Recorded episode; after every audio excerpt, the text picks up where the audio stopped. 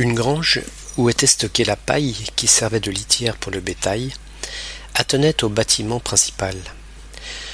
Puis on trouvait l'écurie, toujours très sombre. Seule une petite lucarne qui donnait sur la route laissait filtrer quelques rares rayons de soleil. La grande porte en bois à deux battants ne restait ouverte qu'au beau jour. L'hiver, on la refermait soigneusement pour préserver la chaleur animale. Tout de suite à gauche en entrant, Tulipe, un cheval de trait à la robe fauve, semblait monter la garde dans son box et veiller sur le reste des occupants de l'étable.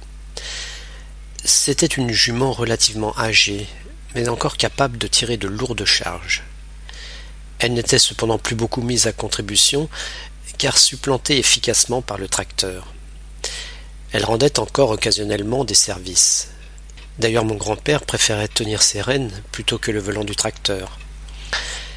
Après la jument, suivait un enclos où l'on rassemblait les jeunes cabris que l'on ne sortait qu'au moment de la tétée. Venaient ensuite les vaches, dont le nombre diminuait au fil des ans. Je ne me souviens pas en avoir vu plus d'une dizaine au maximum dans l'étable. Chacune avait un nom. À nos yeux, elles se ressemblaient toutes, avec leurs robes identiques, marron avec des taches blanches ou blanches avec des taches marron. C'était selon. Mais mes grands-parents, eux, les reconnaissaient du premier coup d'œil. Une seule se distinguait des autres. Vous comprendrez pourquoi lorsque vous connaîtrez son nom. Elle s'appelait Hirondelle.